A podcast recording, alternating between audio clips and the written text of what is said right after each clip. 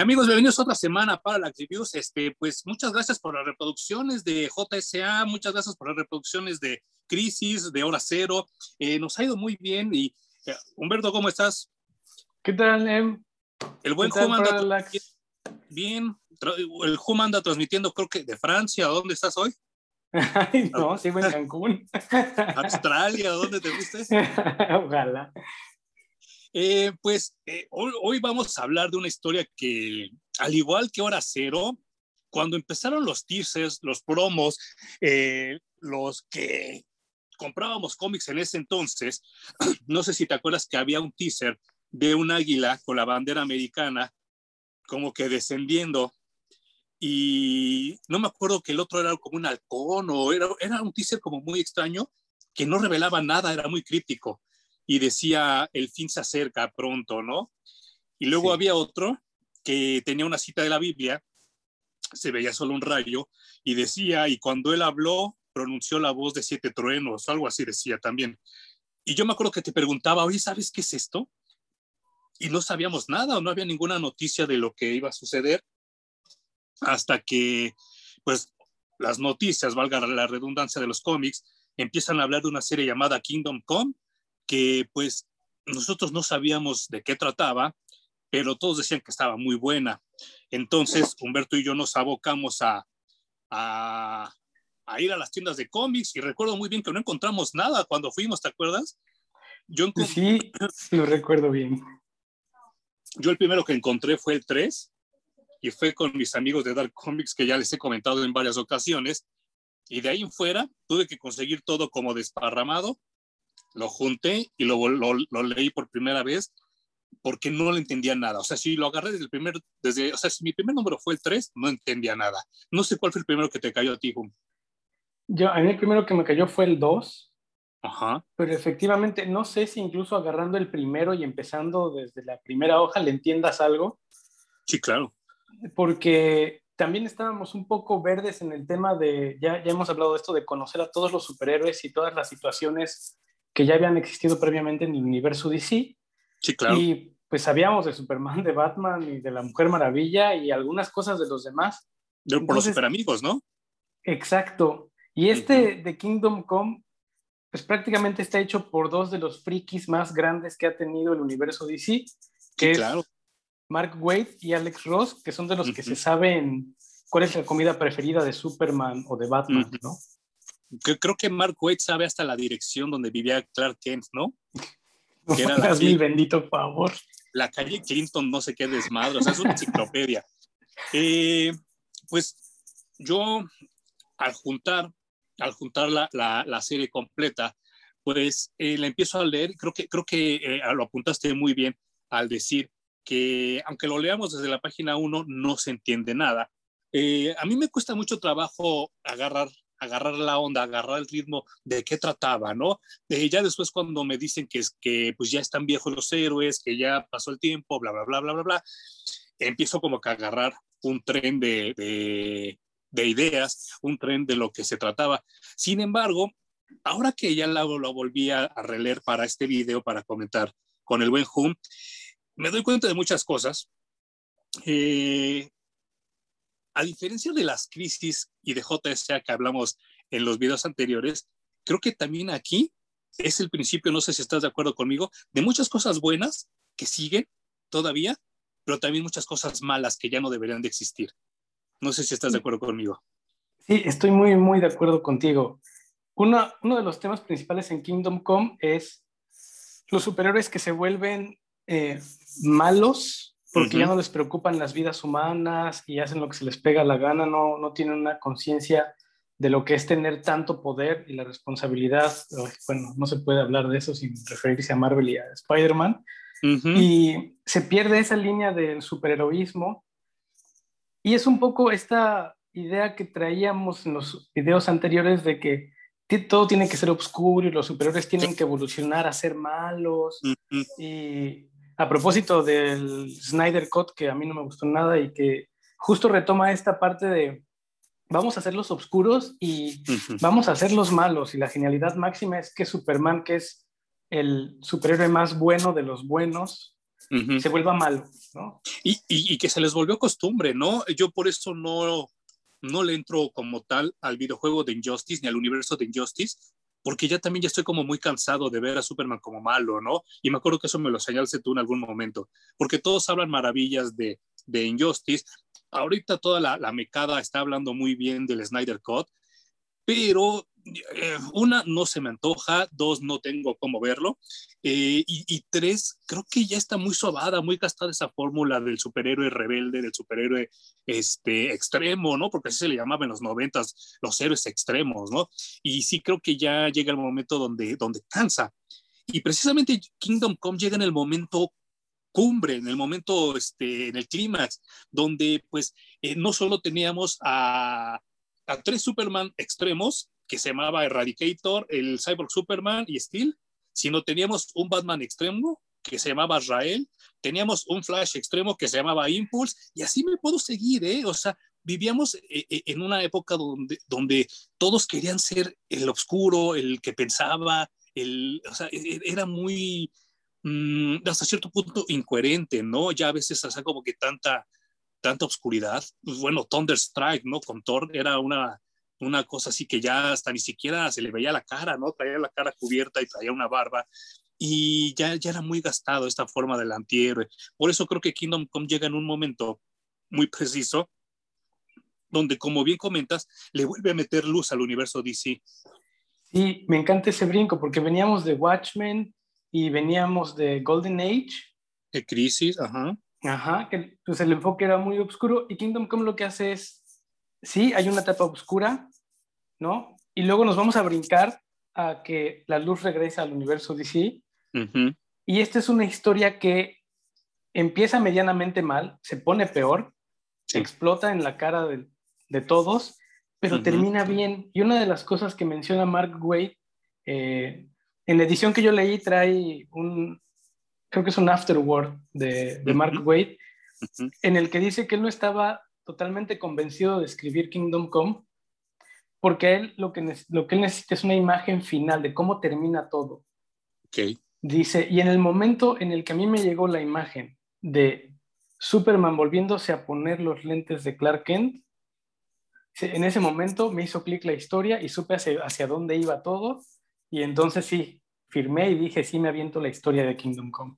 Ah, sí, fíjate, yo, yo, no, no, sabía yo ese dato y tiene, tiene como mucha coherencia porque eh, sí, la historia se llama Kingdom Come y está bajo el emblema de, de Elseworlds, pero realmente es una historia de Superman, ¿no? O sea, ahora que la volví a leer, es, es una historia sobre Superman. Todos los demás personajes tienen como, como una participación, pero no realmente tan fuerte como Superman. Claro. Sí, y eso es algo que ha definido el universo DC e incluso Wonder Woman en esta historia le dice a, Clark, es que tú eres de quien toda nuestra generación toma su liderazgo. Sí, no manches, no, no, no. Y ya, ya es hora de que te lo tomes en serio.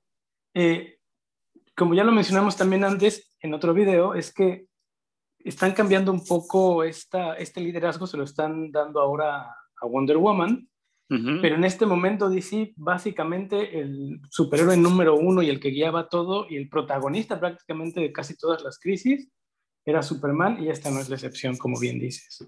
Y, y, y está muy cabrón porque, eh, vuelvo a lo mismo, eh, hay cosas que me gustaron mucho ahora que lo volví a leer y hay cosas que no soporto, o sea, hay cosas que no soporto y que ya sé desde dónde empezaron, que es muy probablemente aquí. Eh, estamos viviendo supuestamente en el entorno que nos plantea Mark Wade en un futuro postapocalíptico donde el Capitán Átomo explotó. Y explotó gracias a un villano, pues, eh, medianón, porque tampoco puedo decir que el parásito es una amenaza así como tan grande, ¿no? Entonces el mundo está en gran peligro. Y a mí lo que me cae muy mal es que lo primero que hace la Mujer Maravilla al llegar a ver a Superman, le dice Clark. Y entonces güey, estás exponiendo la identidad del cabrón que trabajaba en el lugar donde el guasón explotó una bomba y, este, y se murió Lois Lane. Y entonces no tiene sentido, ¿me explico? O sea, estoy, estoy muy cansado de oír a los superiores hablarse por su nombre de pila. Y, y, eso creo que me molesta mucho y me molestó durante todos los cuatro números, porque hasta todavía, para hacer todavía peor la embarrada de la caca, Superman se enoja que le digan Clark Kent. y pide que le digan Cal. Y entonces dices, güey, ¿cuál es el sentido de eso, no? Porque precisamente en, en esta escena que, que ustedes la han de haber visto en innumerables ocasiones, eh, pues cuando regresa el último hijo de Krypton a, a salvar lo que pues, la, situación en este momento, pues el mundo está buscando ver a Superman, no, no a Cal y no a Clark Kent, nada de eso, ¿no? Es esta imagen. pues el público se emociona porque ven a Superman, no porque ven a Kal-El y no porque ven a Clark Kent. El mundo está contento porque el que regrese es Superman, no Kal-El, no Clark Kent. Entonces yo no entiendo la intención de Mark Waid de todo el tiempo llamarle Clark, Clark, digo Cal, Cal, Cal, Cal, y llamarse por su nombre de pila, y a Wonder Woman también le llaman Diana, y se me hace tan flojo que no me acuerdo si es en este mismo número uno o es más adelante, donde Lex Luthor empieza a juntar a los villanos y entonces los empieza a llamar también por su nombre, su nombre de pila. Y entonces se la saca de la supermanga con el acertijo que está ahí. Y entonces cada que Lex Luthor dice su nombre, el acertijo dice su nombre verdad, ¿no? Dice, por ejemplo, Selina Kyle, Gatúbela, y así va, diciendo los nombres. Y entonces digo, ¿cuál es la necesidad, no? Si Lex Luthor lo citó, pues que le llame Gatúbela, que le llame acertijo, que le llame cobra, y, y entonces se vuelve todo tan ridículo, pero es esta, esta última reminiscencia, ¿no? De, del, del Dark Knight, ¿no? Y del Watchmen, que todos querían que fuera como muy humano. Otra cosa que también creo que no envejeció bien, y mira que en ese momento me explotó la mente cuando lo vi, no sé si opinas lo mismo, es el arte de Alex Ross. Eh, pues sí, ya envejeció un poco, creo, pero en ese momento para mí era lo más cercano a ver una película o un storyboard de un live action que nos lo debían desde, ¿qué tela? De principios de los 80, mediados de los 80, no sé, pero después de tener a Christopher Reeve y luego tener a, a Michael Keaton como Batman. Claro. Eh, pues bueno, la Linda Carter todavía yo creo que la armaba como, como Wonder Woman y nuestro sueño mojado era ver en realidad a todos juntos en un live action que jamás obtuvimos y que esto era lo más cercano. Entonces, para mí era una emoción inmensa. Y voy, voy a ahondar en un detalle que no quiero, no quiero sonar pretencioso ni mamón, porque no es mi intención hacerlo, ni, ni, ni tirarle mierda a, a, Alex Ross, porque a mí se me hace un gran artista y se me hace como que un precursor de, de lo que ahora nosotros conocemos como el cómic como arte, ¿no? Y, y, aunque, por ejemplo, Boris Vallejo y Joe Yushko habían llegado antes que él, él le da, como, como bien comenta el, el buen Hum, le da este, por ponerlo de alguna manera artística, hiperrealismo a, a la situación. Porque sí, sí, su dibujo es hiperrealista, su manera de ilustrar es hiperrealista. Sin embargo, yo recuerdo que alguna vez leí un reportaje donde él decía que se basaba en, en su familia para hacer sus dibujos. Y entonces, por ejemplo, el pastor que sale ahí, Norman, decían que era su abuelo o su papá. Su papá. Y entonces se, se, se, nota mucho ya, ya de repente que él agarra como los mismos modelos para copiar a sus personajes. Y entonces este, llega el momento donde todos se parecen los, los, de los fondos se parecen como los personajes y todo esto, ¿no?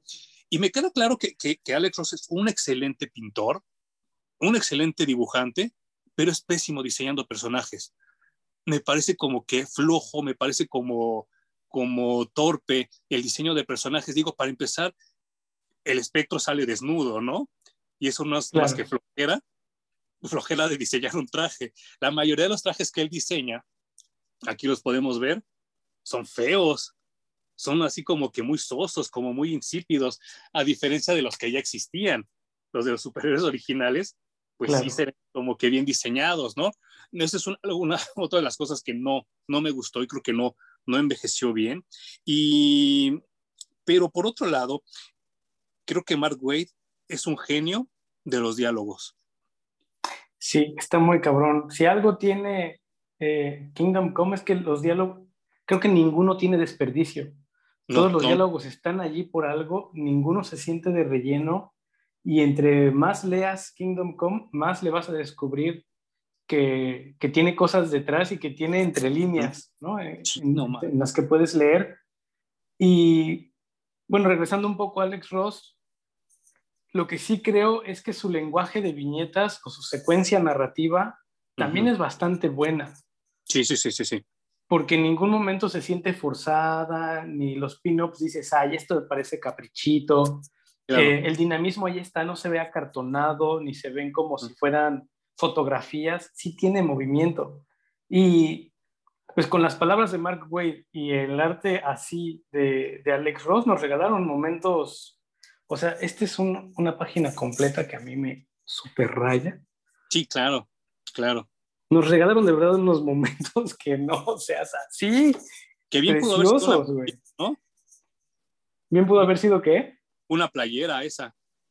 Sí, claro. No, no, no, es que está, está brutal. Yo, yo me acuerdo que cuando leí Kingdom Come, pues todas las páginas te parecen una genialidad.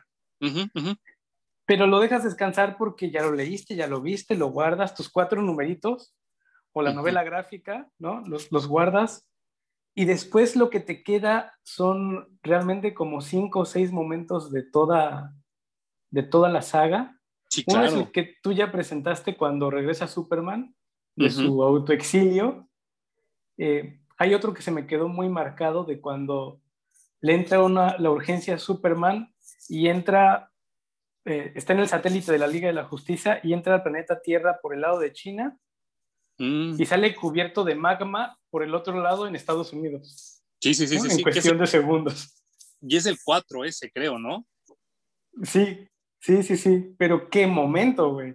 Sí, claro, claro, claro otra cosa que también así me, me, me, parece muy, muy memorable es cuando Superman entra al bar a reclutar. Y, y, que, es la comparación de los héroes viejos con los héroes nuevos, ¿no? Que hasta terminan como adultos y todo. Y esa, esa parte es de las que más me acuerdo yo, así de la primera vez que lo leí, se me clavó mucho. Obviamente, pues la pelea con Billy Batson, como dices tú, son varios momentos que ya cuando los digieres, porque sí es algo que se tiene que digerir, o sea, no es esta onda de, de lees el cómic y tan tan. Yo sí me tardé tiempo en digerirlo, ¿sabes? O sea... Sí, ¿cómo no? O sea, yo, de entrada, eh, quiero decir que esto del Snyder Cut y del Injustice y de las, las líneas del tiempo en las que Superman se vuelve malo me parecen terriblemente malas y muy pobremente escritas porque en casi toda su pretexto es que se muere Lois Lane. ¿no? Por eso Superman se vuelve mal. Y ya en Kingdom Come nos dijeron que eso no es suficiente. O sea, pueden matar, bueno, se puede morir Superman mismo y siempre lo va a hacer en pos del mejor resultado para, para la humanidad. Entonces, que se muera Lois Lane es lazy writing para que Superman sea malo. Lazy writing era lo que ese era el término que te iba yo a ofrecer, lazy writing, eh, sí se me hace como, como una, un pretexto muy barato, una, una, un cop-out, como le llaman también en Estados Unidos, eh, se me hace una chafada. Y, y, vuelvo a lo mismo, yo ya desde, desde Superman, la serie animada, yo ya estoy muy cansado y ahorita no la tengo, ah, es esta, miren. Esta, la Superman, la serie animada, desde aquí yo ya estoy muy cansado de ver a Superman malo, porque si recuerdas ese era el último capítulo, en eso acaba, en que Superman se hace malo. Y entonces, yo desde ahí no me la creí, no me pareció buena salida, no me pareció un buen argumento. Y entonces, pues como bien dices, aquí te das cuenta que eso no es suficiente, porque eh, a fin de cuentas Superman es un soldado y los soldados presencian la muerte en las guerras, ¿no? Y entonces él sabe lo que, lo que es es estar solo. Digo, a fin de cuentas, él es el último sobreviviente de un planeta, ¿no? No creo que porque le maten a una persona le tumbes la moral al superhéroe, que es la representación de la moralidad. Y otra cosa que también no me gusta, nada, nada, nada de Kingdom Come, y también me di cuenta que este fue el principio de mucha basura, es poner a, a Batman como este ser omnipotente y omnipresente. Eso también me brincó mucho. Órale, pues no, no sé, a mí me gustó el personaje de Batman porque es el ancla con la humanidad. O sea, cuando se juntan otra vez, cuando regresa Superman del exilio y vuelve a liderar a todos los superhéroes de antaño, mm. es el único que dice, eh, pues no, porque ustedes se están viendo como dioses. Y tiene que haber alguna contraparte que esté atendiendo las necesidades de los seres humanos. Entonces, haga, armen su desmadre, ¿no? Y que a fin de cuentas es el conflicto real entre los superiores no están separados de la humanidad. Siempre tienen que ir junto con pegado, porque, güey, ¿a quién estás tratando de salvar finalmente? Si no, lárguense de aquí, váyanse a hacer su planeta de dioses. Y bueno, te, pero ¿te pareció creíble eh, la relación con Green Arrow, por ejemplo? No, nunca se llevarían bien esos dos. Siempre estarían peleando uno con el otro, porque además eh, Batman se convierte en un dictador básicamente de Ciudad Gótica y Green Arrow está peleado a muerte con los dictadores. Ajá, eso es lo que a mí me brincó mucho. Eso y que de alguna manera logra burlar de una manera muy tonta a Lex Luthor, el villano más inteligente, yo creo que no solo de DC Comics, sino de todos los cómics, ¿no? Eh, como que lo chamaquea y yo me quedé así de, ah, pero vuelvo a lo mismo, lazy writing, ¿no? Yo creo que ya les dijeron, güey, tienes que acabarlo, así chinga, chinga, chinga, y entonces agarraron a un personaje que no habían mencionado durante todo Kingdom Come y que yo creo que debió haber estado desde el número uno, que era el Martian Manhunter, para hacer como este desvelo, ¿no? Para darse cuenta que, que Billy Batson estaba siendo manipulado, ¿no? Claro, pero me parece que está bien dejar a Martian Manhunter un poco eh, de lado. Creo que sale sobrando porque los personajes ya estaban bastante bien cimentados, cada quien tiene su rol para jugar. Y pues ya teníamos a Green Lantern como el protector y el, el vigía y creo que Martian Manhunter, si hubiera estado desde el principio, hubiera estado en ese lugar. Tengo una duda ahorita con lo que acabas de comentar. Tú que tienes la edición especial y que tienes este, me comentabas que tienes uno donde viene también como el guion original, ¿no? No me acuerdo si en el compendio o algo así.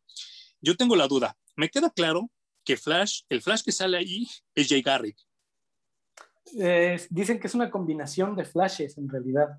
Aunque tiene el casquito de Jay Garrick es como una combinación de todos los flashes porque en realidad es, es, el, Speed, Force. encarnado.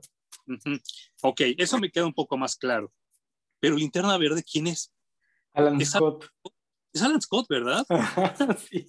Sí, porque dije, no, pues es que Hal Jordan no, no actúa así. Y este, Exacto, es Alan Scott, sí. Sí, no, y eso fue lo que también me, me llamó mucho la atención, que, por ejemplo, bueno, suponiendo que fuera Jay Garrick, el Flash que vemos aquí en Kingdom Come, pues tenemos a Jay Garrick, tenemos a Alan Scott y tenemos a Hawkman. O sea, tenemos a tres miembros de la, de la JSA enfrentándose a la Liga de la Justicia, ¿no? Claro. Sí, sí, sí, no, no lo había pensado así, así, pero sí, bueno, también está el espectro, obviamente. claro, claro. Que está un poquito en los costados y no, no se mete mucho.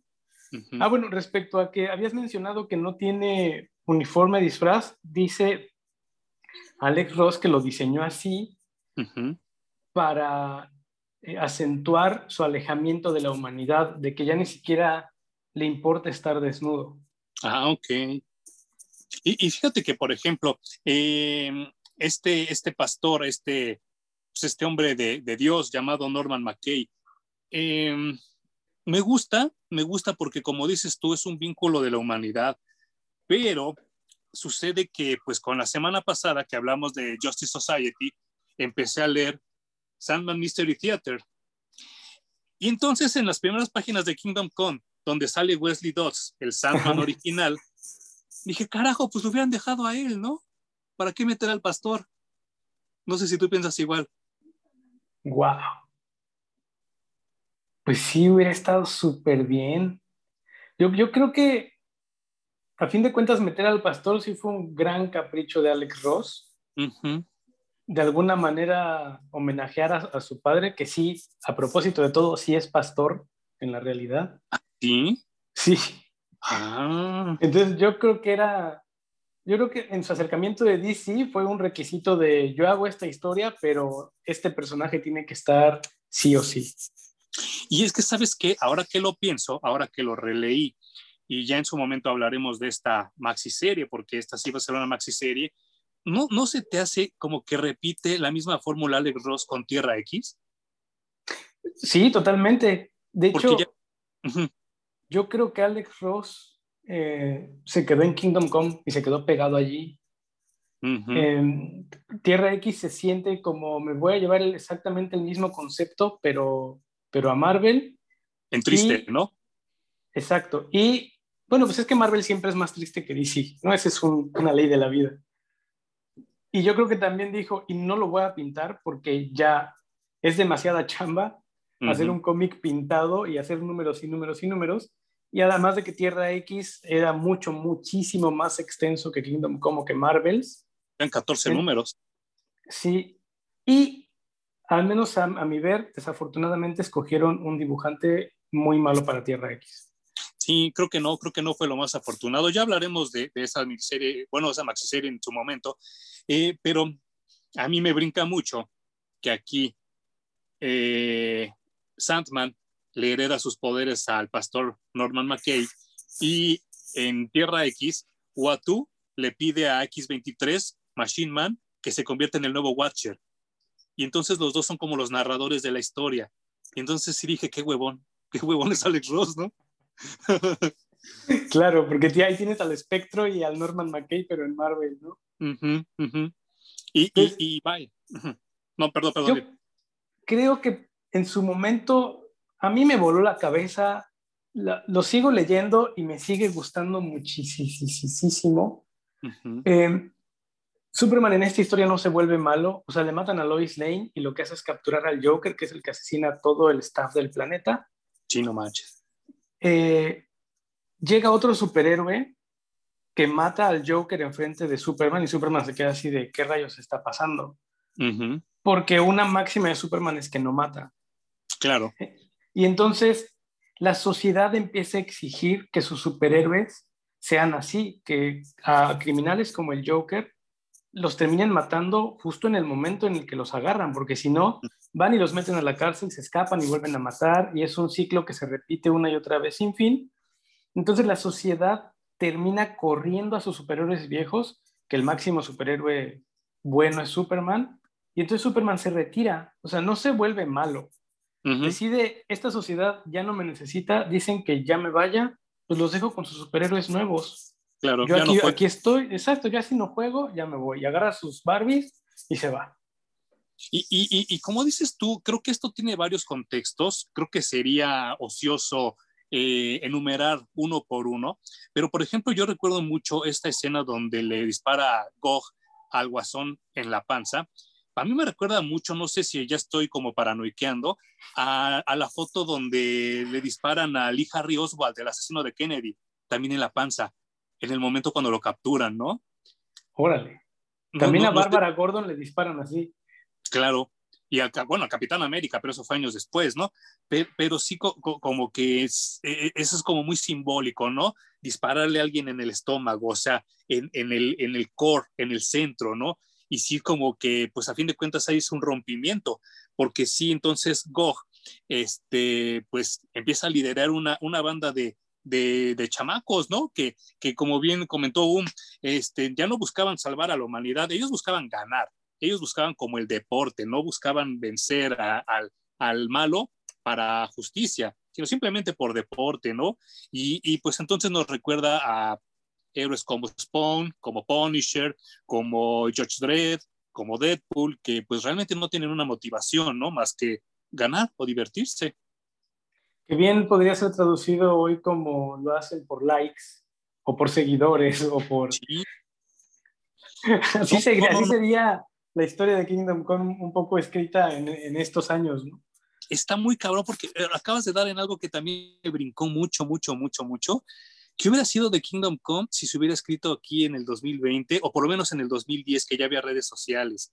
Hubiera sido totalmente otra locura, ¿no? Hubiera sido otro discurso, porque ahí yo creo que no sería el periódico el que dice que ya no quieren a Superman, sino hubiera sido Facebook, ¿no? O algo así. Sí, claro, serían videos y videos y videos de gente hablando durante horas diciendo que ya Superman está viejo y sus estándares de moralidad ya están fuera de nuestra realidad, aunque creo que como hemos venido insistiendo, todo es cíclico. Sí, claro. Y eh, siempre que hay un periodo de, de obscuridad, no, no me refiero a las épocas obscuras ni a las medievales ni nada, sino puede ser mental, puede ser anímico, puede ser histórico, puede ser de guerra, lo que sea. Siempre necesitamos eh, el siguiente momento que será de mucha luz y de mucha alegría. Y creo que también en ese aspecto yo puedo verme como oscilo yéndome a Marvel cuando estoy en mi periodo oscuro y a Vértigo y a este tipo de cómics que son un poquito más obscuros independientes y de escritores más serios. Y cuando no, cuando quiero estar bien y buena onda y todos ganamos al final y los buenos siempre van a ganar, voy a leer DC y voy a leer Superman, por supuesto. Qué, qué, qué, buena, qué buena metáfora, qué buena analogía, porque sí a mí me pasa lo mismo, ¿eh? Y, y, y pues no sé, eh, otra cosa que también aporta Kingdom Come, aparte de su final feliz, porque Recordemos que el final de Dark Knight Returns no es tan feliz, el de Watchman tampoco es tan feliz, pero Kingdom Come sí deja un buen final, ¿no? Deja un buen sabor de boca. Eh, a fin de cuentas, eh, Billy Batson recupera la conciencia y, él regresa, ¿no? Regresa a, a ser el Capitán Marvel. Eh, Superman medio regresa, pero así como que ya trabaja medio tiempo. Pero recuerdo mucho que también en la edición que tú tienes, en, en la edición especial, hay una escena post-créditos, ¿no? Como, como le llamaríamos ahora, donde Superman está esperando un bebé, ¿no? Sí, eh, justo lo que decía Mark Wade en su momento de ya vio el final de cómo termina. No, más, es que buena escena. Clark Kent, pues poniéndose sus lentes, le da un beso de despedida a Wonder Woman y pues al final se juntan en el restaurante de Planet Krypton Batman, Superman y Wonder Woman porque empecemos a llamarles así, ya no digamos Diana, Clark y Bruce. Sí, no, ya, ya, ya dejemos atrás al Snyderverse. Exacto, y se juntan para darle la noticia a Batman de que Wonder Woman está embarazada. No, y, y, a mí me pareció tan grande cuando tú me lo enseñaste, pero sí sentí como un poco gacho porque dije, o sea, voy a tener que volver a comprar un compendio para tener solo esas tres páginas. Y hasta la fecha no, no, no, lo, no, lo, he hecho, pero yo creo que lo voy a hacer porque han salido varias ediciones bastante bonitas de Kingdom Come, ¿eh? No mames, o sea, para mí sale una edición de Kingdom Come y es Shut Up and Take My Money. La última que compré fue el Absolute Kingdom Come. Ah, ¿cómo pues, crees? Ya, sí, pues viene en formato más grande, viene uh -huh. dentro de una caja y es sí, edición sí, sí. de pasta dura. O sea, es es una chulada de edición, si se la encuentran se las recomiendo súper ampliamente, pero tengo los cuatro tomos, tengo la primera edición de la novela gráfica, tengo la, la segunda edición del compendio, ¿no? del, del, trade paperback, y tengo el Absolute Kingdom Come. Es de mis historias favoritas de... Más de la digital que estás mostrando, ¿no? Sí, claro, o sea, no puedo con esa, es, sí es de mi top 10 ¿Ah, historias de cómics. ¿Cómo? Fácil. Y, y, y, por ejemplo, la, la, muerte de Superman la tienes tantas veces o no? Sí, la muerte de Superman. Esta semana decidí que voy a juntar todas las ediciones que existen del, del número 75 de la muerte de, Superman, que ya ves que, que tuvo cuatro Seis, impresiones. ¿no? Ajá. Eh, el de la bolsa negra, el Platinum el Edition, y así, o sea, ya, ya me enfermé y las voy a juntar. sí, no, y, y a, a, mí me pasa también, por ejemplo, hay, hay cómics que tengo en cómics sueltos y en compendio y en hardcover, ¿no? Pero Kingdom Come, por alguna otra razón, no lo había vuelto a comprar. Sí tengo ganas de comprarme así una edición, por ejemplo, hardcover, que ya he visto una en español que no se ve tan mala. Y, y me, me otra cosa que quería comentar, que esas son de las partes que ya me gustan y sí me gustan mucho de Kingdom Come, hace 25 años que salió por primera vez, establece algo que ahora todos lo han copiado y ya no saben ni cómo hacerle para que quepan, algo que se llamaba easter eggs. ¿Cuántos encontraste ya releyendo? No, olvídate. Hay videos y videos, hojas y hojas en revistas dentro de las mismas ediciones de Kingdom Come que están uh -huh. dedicadas a decir todos los easter eggs que Alex Ross eh, se le ocurrió meter dentro, dentro de la historia y ah, no sé, no acabas nunca, creo yo. Siempre yo, yo hay alguien que le encuentre algún detalle extra.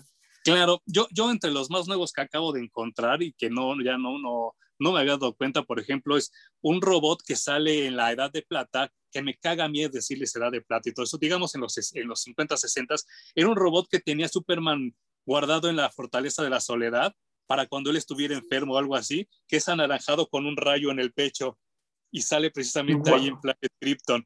Y, y, vaya, vi cosas así como, pues de los super amigos, cositas así que yo no había notado.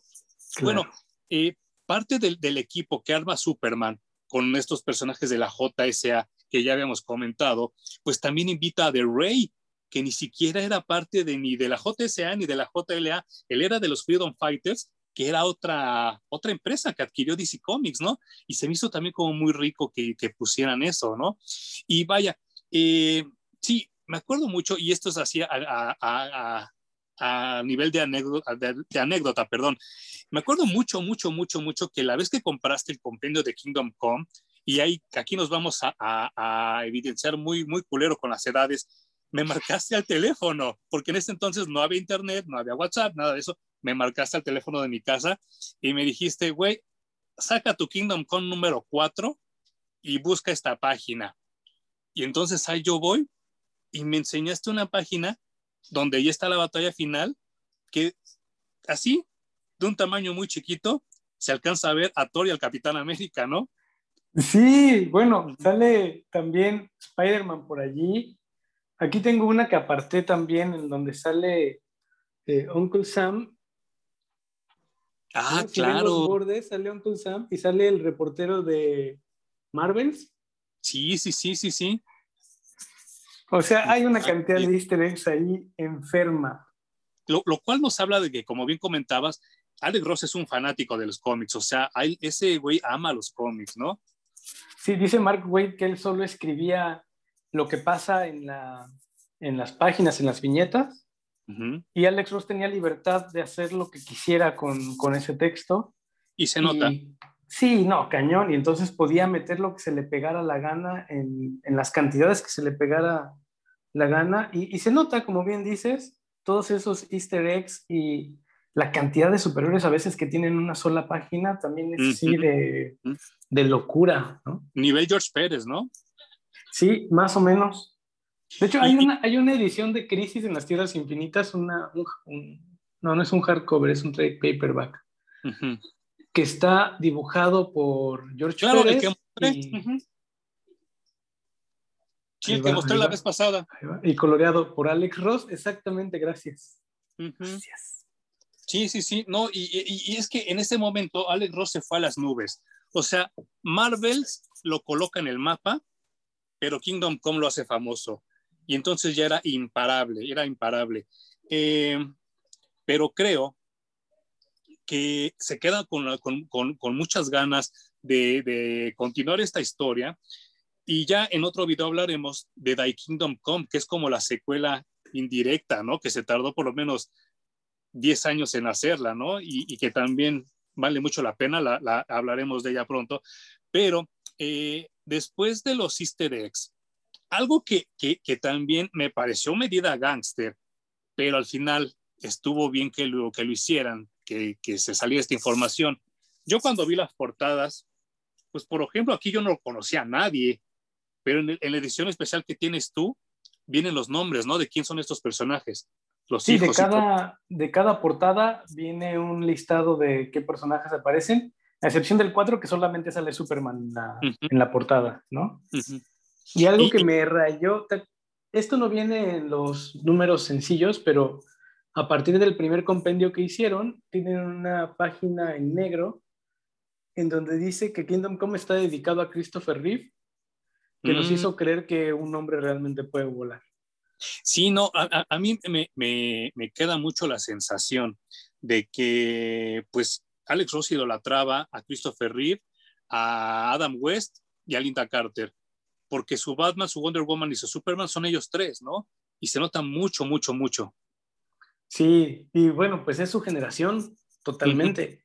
Uh -huh. eh, uh -huh. Y un poco la nuestra, ¿no? Porque bueno, antes las películas no salían una tras otra, el tiempo no. de producción y de realización de la película era de mm. bastantes años, entonces, eh, pues básicamente nos tocó el Christopher Reeve y el, el, Batman de Adam West y, la Wonder Woman de Linda Carter, porque en ese momento no había más. Y, aparte, eh, yo creo que, que, la cuestión de, de, de, poner este homenaje, porque como dices bien, nunca pudimos ver a los tres juntos, a pesar de que sí había planes, ¿eh? Yo he leído así y he visto reportajes donde sí había planes, pero pues eh, vivimos ahorita en una edad privilegiada del cómic, donde se pueden hacer muchas cosas. Hace 20, 30 años no se podía, porque ellos decían, no se van a volver a burlar de mí, porque recordemos que Christopher Reeve no tenía mucha chamba, recordemos que Adam West tampoco y Linda Carter tampoco, porque para ellos eh, ser actores de televisión era peor, era feo, ¿no? Los actores buenos eran del cine, según ellos creían. Y entonces, a pesar de que sí hubo planes de, de juntarlos a ellos, hasta con el chavo este que salió del Capitán Marvel de Shazam en una sola película, nunca se concretó, ¿no? O sea, ellos no quisieron, ya después cuando se podía la edad, pues ya no, no, no lo, no lo permitieron, pero sí, e, e, era, era muy alucinante ver todo esto. Y sí creo que Alex Ross aporta mucho a la cultura pop del cómic, porque este, yo, yo ya llegaba a ir a lugares, oficinas de amigos míos que no les gustaban los cómics, pero tenían Kingdom Come o tenían Marvels, porque decían, no, es que esto sí se ve como arte, se ve como pintura, no sé si a ti también te pasaba lo mismo. Eh, sí, y, a quien le mostraba yo ese cómic, no importa que no le gustaran los cómics, le fascinaba tan solo por el arte, por cómo estaba pintado, y se choqueaban más cuando les decía esa acuarela. Sí, claro. ¿Qué? ¿Cómo puede alcanzar ese detalle con acuarela? Digo, ahora ya es más común, ahora ya... Eh, hasta eso ha pasado, ¿no? Los, los artistas ya son más comunes, hay muchos más, hay muchos más estilos. Y pues cosas que antes llevaban muchísimo tiempo hacer, ahora con lo digital llevan mucho menos de la mitad del tiempo y ya tienen control Z. Pero en su momento de verdad la rompieron con Kingdom Come. Sí, sí, sí. Hasta yo creo que, que el nivel de calidad es mucho, es superior a Marvels. O sea, se ve mucho más calidad que Marvels. Sí, creo que es su punto alto. De Alex Ross, básicamente, es alcanzó la gloria con Kingdom Come.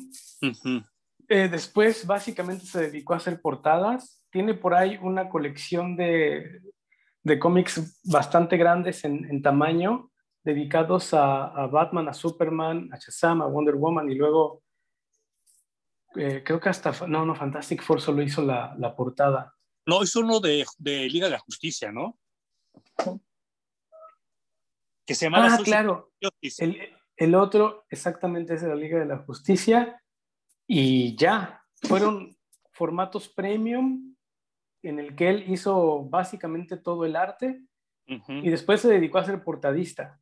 Sí, yo nada más tengo estos, tengo nada más el de Batman, el de Superman, que a mi gusto es el mejor, el de Superman. Sí. El Wonder Woman. Y Shazam, que ya desde aquí se empezaba a fraguar el cambiarle el nombre y decirle nada más Shazam, no Capitán Marvel. Y sí, creo que este es el más débil de todos, el de Shazam, pero el de Piso Nerd, el de Superman, es una obra de arte, tanto el guion como, el, como los dibujos, es, es, es genial, ¿no? Sí, es, es bien bonito. De hecho, no sé, pero ahí fue cuando dije cómo quisiera un original de este güey de Alex Ross. Desafortunadamente siempre han sido inalcanzables y ahora, ahora son más. ¿Ah, sí? Sí, no, son carísimos. Y bueno, ahora que mencionamos al Capitán Marvel, a Shazam, eh, ¿qué te parece la manera en la que manejan al personaje aquí en Kingdom Come? A mí me gusta muchísimo porque cuando empiezan a controlar a Billy Batson, pues él sigue siendo un niño. Entonces, si agarras a un niño y lo haces a tu manera durante los siguientes 15 años, se vuelve un esclavo tuyo. Bueno, en este caso porque lo hace el ex Luthor, ¿no? Sí, claro. Y además lo manejan como el único superhéroe que le puede hacer frente y de verdad detener a Superman. Y me parece que siempre ha sido una, pues es una certeza. No hay otro superhéroe en el universo de DC que le pare la chinga a Superman. Tal vez Wonder Woman, ¿no? pero se queda corta. Sí, sí. Yo creo que a nivel de estamina no, no aguantaría, pero sí sería como un buen tiro, ¿no? Se podrían aventar un buen tirante. Claro, pero creo que en pararlo en seco y que de verdad se avienten un tú por tú sin saber quién va a ganar al final, es con Shazam. Sí, y a mí me parece muy bien, a mí me, me, me, me trae, me trae buenos recuerdos porque justo en ese entonces es cuando yo empezaba a juntar el Shazam de Jerry Ordway. Y entonces tenía yo muy fresco al personaje y verlo actuar así y que le den tanta importancia y que le den tanto poder, para mí fue una, una sorpresa muy grata porque sí hubiera sido como que muy de flojera para mí ver que Superman al final se enfrentara con Batman como en Dark Knight Returns, ¿no? Sería, hoy no otra vez. Claro. Sí, y además el que termina salvando la situación entera es, es Shazam, es Billy. Sí, sí, claro. Porque, o sea, Superman está allí y para salvar toda la situación, lo único que tiene que hacer Billy es dejar ir a Superman, ya no ponérsele enfrente para no dejarlo avanzar. Sí, claro. Y Superman le dice, a ver, güey, o sea, dioses, nosotros nos estamos poniendo en la madre, los seres humanos también están buscando ponernos en la madre y yo tengo que decidir en este momento cuál de los dos sobrevive. Y le pone la decisión a, a, Shazam porque es un dios y es un ser humano al mismo tiempo. Entonces tú decides y lo que decide Shazam hacer al final es salvar a los dos mundos, los dos valen la pena. Sí, sí, sí. Entonces le dan el papel más clave y llave de toda la historia, me parece. Totalmente, y, y, deja al personaje muy bien parado porque eh, el cómic de Power of Shazam se extiende todavía hasta por los 2000 y creo que ha sido su etapa más prolífica, ¿eh? Y que también es una joya. Tú me lo, me lo prestaste, al menos los primeros 30 números yo los leí porque tú lo, lo coleccionaste. Y es una joya del, del cómic también. Sí, y, y, y, creo que desde los 40, que es cuando lo inventan, no había tenido una etapa tan prolífica como, como esa. Y no la Ni la ha tenido. No, no, no, no. Y está cabrón que alguien la... O sea, sí necesitamos un muy buen escritor que entienda lo que es la dualidad que acabas de explicar para volver a escribir bien a Shazam, ¿no? porque creo que, por ejemplo, a Jeff Jones le quedan bien los personajes segundones, pero los principales como que no le atina, ¿verdad? No, no le queda, a menos que, como ya habíamos dicho, tenga un equipo muy grande y entonces eh, puede darle todo ese peso y toda esa genialidad a los segundones que terminan por contar la historia real y los otros solamente son como parte del, del background y entonces son parte de la fiesta, pero pues eh, su máxima prueba fue en la Liga de la Justicia, donde, tenía a los siete superhéroes principales y nomás no la armó. No le salió, le, le, le, quedó grande, ¿no? Le queda grande el título, como que no se, se, pandea con ese tipo de superhéroes. Y bueno, no sé si te acuerdas que al año siguiente, que ya estamos hablando, creo que el 97, eh, sale una serie que simplemente se llamaba The Kingdom.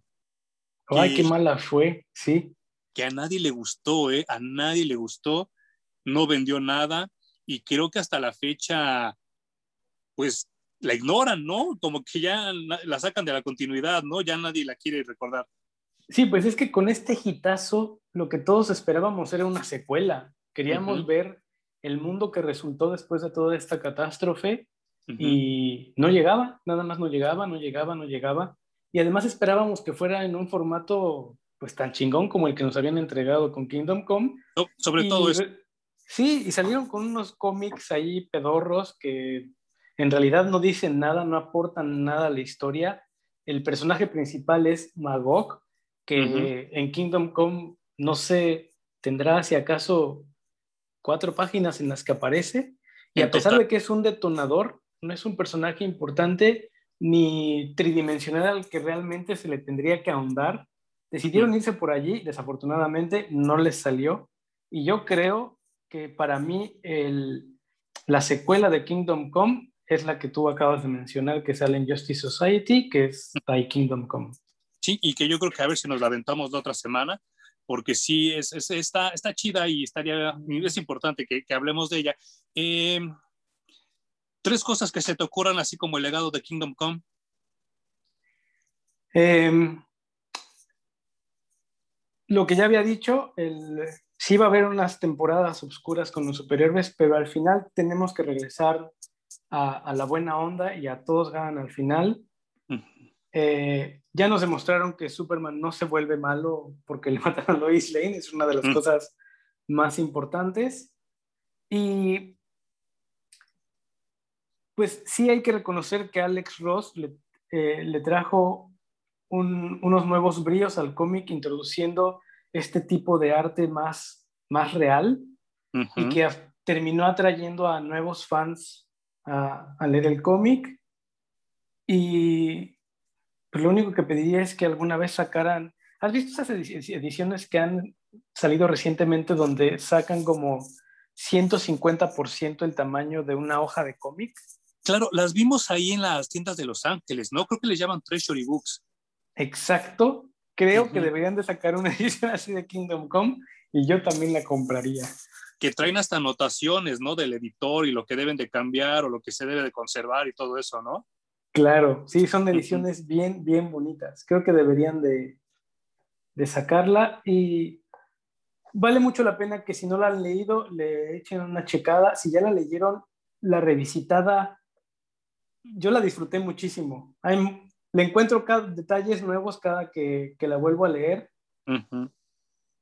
Y no se la pueden perder. Kingdom Come es algo que vale mucho la pena. Y, si yo tuviera que escoger tres cosas que Kingdom Come le aportó al cómic moderno, en primera sí estoy muy de acuerdo contigo, el arte, el arte es así totalmente inverosímil, ¿no? Yo, recuerdo que eh, a, mí, a mí me gustaba, pero al mismo tiempo, dirían los chavos de ahora, me daba cringe, que llegaban los chavos, mis compañeros en la carrera, y llevaban el Kingdom Come para copiar los dibujos pero yo veía cómo arrancaban las hojas para copiar el dibujo y yo, era, como era como arañarme los testículos cuando yo veía eso. Pero es que Alex Ross era la referencia, todos queríamos dibujar como Alex Ross en ese entonces, ¿no? Y ya no solo dibujar, pintar como él pintaba, obviamente pues no, no se, no, no, no se pudo y este, afortunadamente los medios digitales han, han aportado mucho porque eh, ahora me cuesta trabajo dibujar de manera normal, de manera tradicional. Ya, ya se me hace complicado y se me hace inútil, ¿no? Y como dices tú, no hay control Z, ¿no? Ahí en el, este, eh, en, en, el lápiz, ¿no? Y en el color. Otra cosa que también le, le, le agradezco mucho a Kingdom Come son los diálogos, porque eh, a mí a veces sí me cuesta trabajo leer cómics donde el escritor escribe a todos los, personajes iguales y aquí cada quien tiene su personalidad y me gusta mucho el esto porque yo sentía que al leer Kingdom Come era como platicar con mis amigos, con, con ustedes, mis amigos de la prepa, porque cada quien era una personalidad diferente y que suenen en tu mente con una voz diferente, creo que eso es gran parte del trabajo del escritor, ¿no?